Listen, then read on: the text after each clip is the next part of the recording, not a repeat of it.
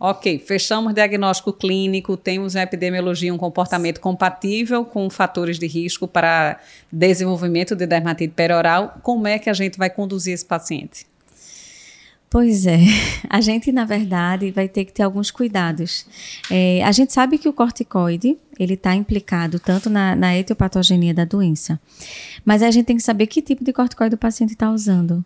Porque muitas vezes o paciente, por exemplo, acharam que era uma dermatite, estavam usando um corticoide é, de alta potência. E se a gente suspender de vez, muitas vezes o paciente faz um rebote da dermatite perioral Piora bem severa. Então, se for um corticoide, por exemplo, intranasal, que já terminou o tratamento, estava se mantendo e dá para tirar, retira. Mas se for tópico, as e for de alta potência, muitas vezes a gente reduz para um de baixa potência para ir fazendo um desmame, Isso. diminuindo reduz a frequência. Reduz a frequência e a potência e, a potência. vai tirando para tentar até migrar para imunomodulador tópico, né? Exatamente, que, que é então, o ideal. Tem muitas pessoas, quando já usam muito tempo, e se o paciente for orientado o suficiente, podem até tentar suspender de Pode. vez, né? Ah, uso já uma metazana há muito tempo, já há três meses estou com essa erupção. Se você se o paciente tiver Sim. consciência e for bem orientado, a gente vai suspender, você vai piorar para depois melhorar. E é, eventualmente a gente entra com medicação oral também para suprimir um pouco isso e entra com imunomodulador tópico para realmente bloquear um pouquinho essa inflamação local. Mas é esperado algum grau de piora, seja na retirada total ou na gradual. Na gradual a gente tenta conter um pouquinho, isso, né? Isso, isso. Seja em potência ou em frequência, mas a ideia é que você tem que tirar esse corticoide. Tem, tem que tirar o corticoide. Tem que tirar, não tem para onde correr. E é muito interessante que aí você, se vamos dizer que está um corticoide de média e baixa potência, você vai suspender mesmo, você já pode usar os inibidores da calcineurina. A maioria dos estudos é copimecrolimus, Isso. a 1%, e você é, orienta a aplicar duas vezes ao dia.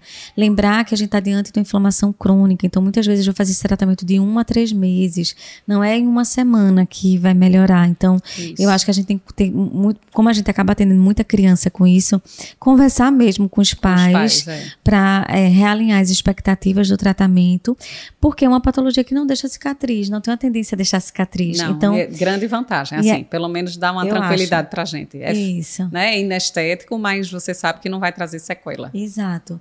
Então, alguns, alguns se a gente tiver uma lesão, como a gente mostrou, um paciente que tem umas pápulas aqui poucas, que estão ardendo, que está coçando e que a gente define como dermatite perioral, consegue definir. Pode só suspender o corticoide hidratar. e fazer hidratar a pele, higienizar a pele só. Se o paciente já tiver com lesões um pouco mais exuberantes, vale a pena é, lançar a mão do pimecrolimus. Isso. E em alguns casos até de antibiótico tópico por causa daquela alteração da microbiota que a gente falou, Sim. né? Existem trabalhos já até com ivermectina tópica, Isso. né? Com, com outros... Metronidazol. Metronidazol tópico, que a gente usa muitas vezes como imunomodulador mesmo, Exato. né? Como a gente usa o metronidazol tópico em gel, já na rosácea, também teria um papel aqui na dermatite perioral. Assim como os antibióticos orais, Perfeito. a gente usa da mesma forma. Então, os derivados de tetraciclina, de forma geral, são bem indicados para essas condições mais extensas de dermatite perioral. Isso. Então, você pode fazer tetraciclina, doxiciclina, limeciclina, lembrando do cuidado da faixa etária, né? Ah, Porque muitas vezes criança, sim. você, né, abaixo de 12 anos, não sim. pode fazer tetraciclina de derivados. Isso. Então, muitas vezes a gente vai partir para azitromicina ou macrolídeo, que pode ser feito nessa faixa Isso. etária. Já adolescente, a gente está mais liberado, né? Exatamente.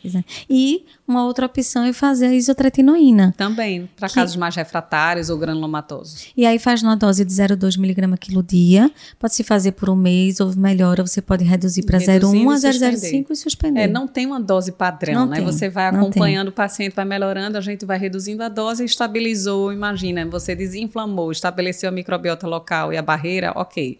Então é bem importante a gente entender que é uma doença folicular, inflamatória, Exato. que tem desbiose local e quebra de barreira. Então você tem que desinflamar, Muitas vezes usar imunomodulador é eventualmente antibiótico também para esse papel. E uma, digo antibiótico, mas às vezes até ivermectina, outras sim, coisas, né? Sim. É, é, nesse contexto. E sempre tratar a barreira, né, Jéssica? Que a gente, eu digo que é briga do dermatologista. Sempre. Mas, doutora, minha pele está assim, eu vou usar hidratante. Tem vai, usar. vai usar o hidratante Exatamente. apropriado.